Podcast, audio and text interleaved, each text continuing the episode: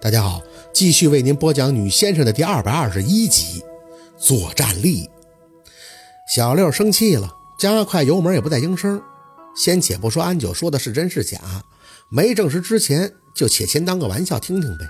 宝四知道小六什么性格，这风一阵雨一阵的，一会儿就好了。没去过那个什么沙口，瞄了眼导航，八十多公里，比去庞庞家都要远一些。看了一眼时间。温琪说是七点开始，那意思就是太早了没意境，太晚了呢又怕真出事儿。正好挑在要黑不黑的时候，大家呀心里也都有底。想着安九说他最近住在温琪安排的酒店，随即转脸看他询问：“这会有几个人呀？”安九呢刺激完小六，就在那闭眼小憩，听到宝四的声音，不慌不忙的张口：“加上你，一开始七个，不过现在只剩下五个。”一会儿不晓得还会不会有人临时脱逃喽？宝四愣了一下，还有人临时走的？安九笑着睁眼看的。这段时间我们虽然都在一个酒店，但基本上都见不全，各吃各的饭，各干各的事。不过我们都住在一层。今天早上有两个不晓得哪里来的阴阳师说要去联盟踩点看看，结果一回来就变卦喽。非说那地方凶得很。文老板的人说理解，想走人家不留，白吃白喝这么多天，哼，他们也算是赚到了。宝子愣了愣，还有这么干的？俺就笑得无味，这叫留得青山在，才得有彩烧。文老板的一个助理还说，谁想走随时可以走。不过呀，这也是变相的承认自己没得本事。除了我之外，最有自信的是三个人，他们三个是保证不会走的。三个。哪三个呀？一个东南亚的，说话叽里呱啦横得很，老娘是看不上他。跟温老板的人说英语，跟自己带过来的人说地方话，那个眼神贼溜溜的，穿了一身黑，一看就是个玩阴的。宝四哦了一声，听安九继续扒拉着手指说：“还有一个是个胖子，看着像是和尚，脖子上挂着鸡蛋大小的佛珠。”但我有一天晚上看他一个人吃了好几斤牛肉，半生不熟的，他的身高还高，也就比你老公矮不了几分。那胖的哟，少说也得有三百斤，花和尚噻。俺就说笑着摇头。最后一个更是奇葩，穿长衫，山羊胡，还盘了个倒刺的发髻，那个瘦的像根筷子一样，那个眼睛半睁不睁的。不过那个人倒是一身正气，就是我看这帮人搞笑。这个文老板为了给他爹治病，还搞出两个邪门的事儿，我真是想不通。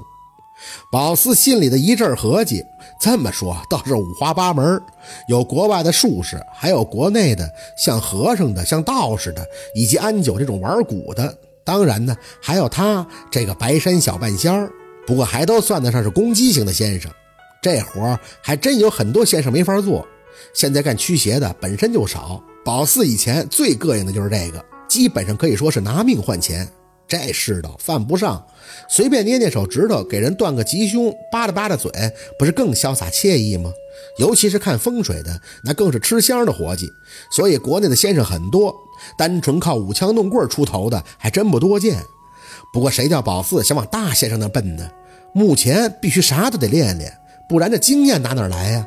但说真的，真能在温琪聚灵这事儿上有自信、敢张罗的，那绝对是有真本事的。经验是一方面，还有一方面也是秉持着学习开眼的态度来的。回头继续朝着安九打听，再没别的了。还有一个没有露头，听说是温老板的那个大哥找来的，说是特意请来的大师，去看一眼就知道温老板这个难度几分了。明白了，这事儿还有人监督呢，也难怪给温琪逼成这样了。安九，你知道文琪他爸的病吗？老娘是不会搞那个。安九直接回了话，看人的眼睛依旧直白。找东西那个我可以比划比划，反正现在也是现在。今天晚上找到那个箱子，五万块就到手了。至于治那个病的钱，老娘不赚。上头上次给我的佣金虽然抽了，可给我吃个一两年没得问题。老娘这辈子就没得学那个救人。再说杨助理的话说得清楚，你要是去了，我得保你。保你没得事儿，下次有活还得找我噻。明白了，陆佩这是间接给他弄了个女保镖啊。安九揽住宝四的肩膀看他，宝妹儿，你别多心，哪怕上头不找我，我也乐意跟你这个妹妹一起耍，有劲儿。宝四抿着嘴角笑笑，还是小心吧。既然早上走俩了，说明还是有些危险性的。安九无所谓，你晓得我为啥子叫安九？不知道。宝四摇头。安九挑眉，我是被四户婆子买回来的。当时家我一共三个女娃，那两个一个四岁没的，一个十三岁没的，就我命硬。婆子造了个缸，老娘每天除了练童子功，就是坐在那个缸里面，全是蝎子在咬我。咬完我，婆子又往里边引蜘蛛，一天一个花样啊！老娘是死过去还能醒过来。她给我养了一条蜈蚣，我自己偷摸的养了九条，所以我有九条命，就叫安九。宝四听着胆儿突，那你树婆子呢？去世了吧？安九哼哼一笑，嘿，那个老家伙命硬的嘞。你晓得我为啥子跑北方或者最南边混饭吃，就是为了避开他，他想弄死我。可这些年我有九条虫，再加上他养的那条，才弄死了四条。我倒是要看看是他的命长还是我命长。老娘才不信啷个邪！要是在他身边，我早就被他折腾死了。那你是怎么跑出来的？这蛊婆都会留一手的呀。安九悄悄地凑到宝四耳旁张口，在我十六岁那年，我都想跑。可我知道他手里握着我的一条蜈蚣，我跑的吃亏，就一直偷偷的观察他，找到了他的命根儿。他就在后山的树下养了一窝子白蛇，老娘一把火就给他烧了。回去以后就发现他浑身的焦糊，还以为他死了。结果跑到镇上，他就放蛊弄死了我的几条蜈蚣。我这才知道他跟我一样，不是只养了一个命根儿。妈的，这就是他的后手。老娘是算了。宝四没言语。是挺狠的，老李讲的是一日为师，终身为父。不过也得看这个师傅是不是禽兽啊。要是天天虐你，那谁都得揭竿起义。宝四没站在安九的立场，当然理解不了了。只是知道像他这种情况，的确要离老家远点鼓是需要后边有人操控的，他离得远了，那老太太也就掐不到他。要不然的话，那就真麻烦了。聊了。一路，也算是知道安九那些事儿了。他体内呢还有六条蜈蚣，应该都是挺肥硕的。这些年他东奔西走，除了。老家哪儿都去。这钱要是够花的时候，也去国外潇洒潇洒，不图名就要钱。生活态度就是乐呵一天是一天，这点倒是跟宝四有几分的相似。不过没问他多少年没回老家了，就冲他不时往外冒着的乡音，心里就很清楚，那是他的根儿啊。他也想，只是没办法。回去就要面临着硬仗要打，不要说掉一层皮，也差不多是鱼死网破了。车子到沙口以后，小六开始精确定位，那医院是定位不着的，不过挨着的山头好找。一路向里，只看着路是越来越窄，越发的荒凉，车跟人都少得可怜了。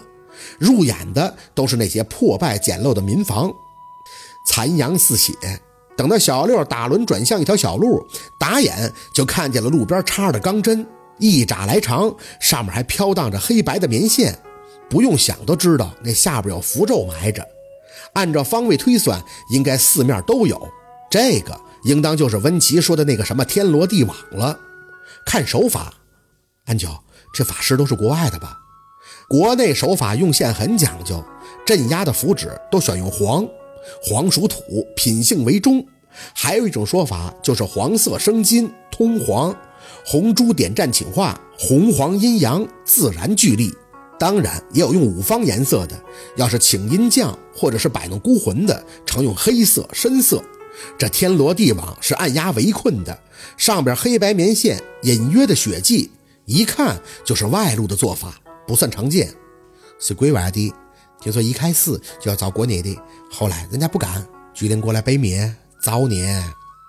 安九用一副开玩笑的口吻说着：“国外的就不用在乎呗，啥鬼又不是杀人家的鬼，反正哪里都不缺看钱办事的人。我就是。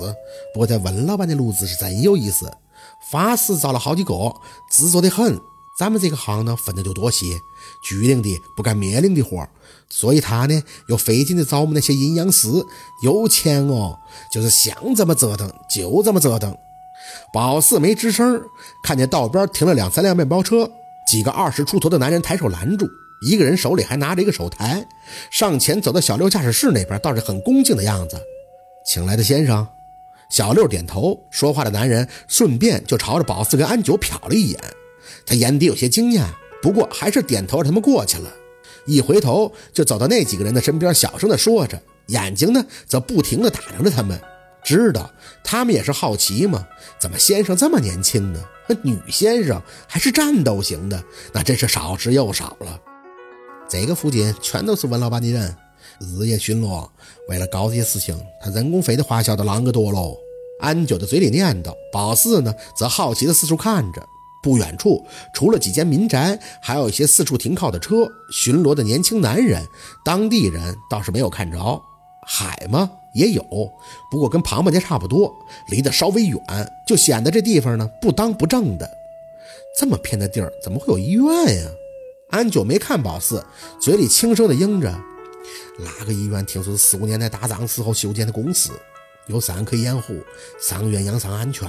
六十年代听说重新修缮了一下，有盖着过来劳动的那个医院就继续做诊所来用。后来就传出闹鬼，那个年代的浪潮一过，这地方有骗，人就办得差不多了。说着，他还是了然的看着宝四。屋怕空，坟怕坑，空屋肯定有动静。至于是动物还是脏东西，那谁啷个晓得？之前的脏东西啥子都不可信，不过这回文老板这么一闹，不抢油他就丢了。宝四看着他还挺佩服的，这你都知道。在家，宝四特意上网查的，但很多的说法都太过玄幻不真，以讹传讹的说法居多，没有什么太想知道的线索。安九的这一通话倒是让宝四明明白白了。距离医院五六十米左右的位置，几辆车聚集着停靠。仔细一看，这配备还挺齐全的。连救护车都有，再仔细一看，还有个扛摄像机的。这文琪整什么呀？宝四打开门下车，有电线顺着医院的方向一直拉进了一辆房车里，应该是医院内部也给安了监控，整的那是真挺全的。没动，打眼前看了看医院，灰色的三层小楼，窗户玻璃那是破败不堪，爬墙虎在侧身密密麻麻的挂着，阴不阴森先不谈，真是很埋汰。灰尘气隔这么远都能感受到，尤其是背后十几米就是上山的小道，这脑子里倒是来了灵感。当年那破片要是在这儿拍，那也许效果会更好的。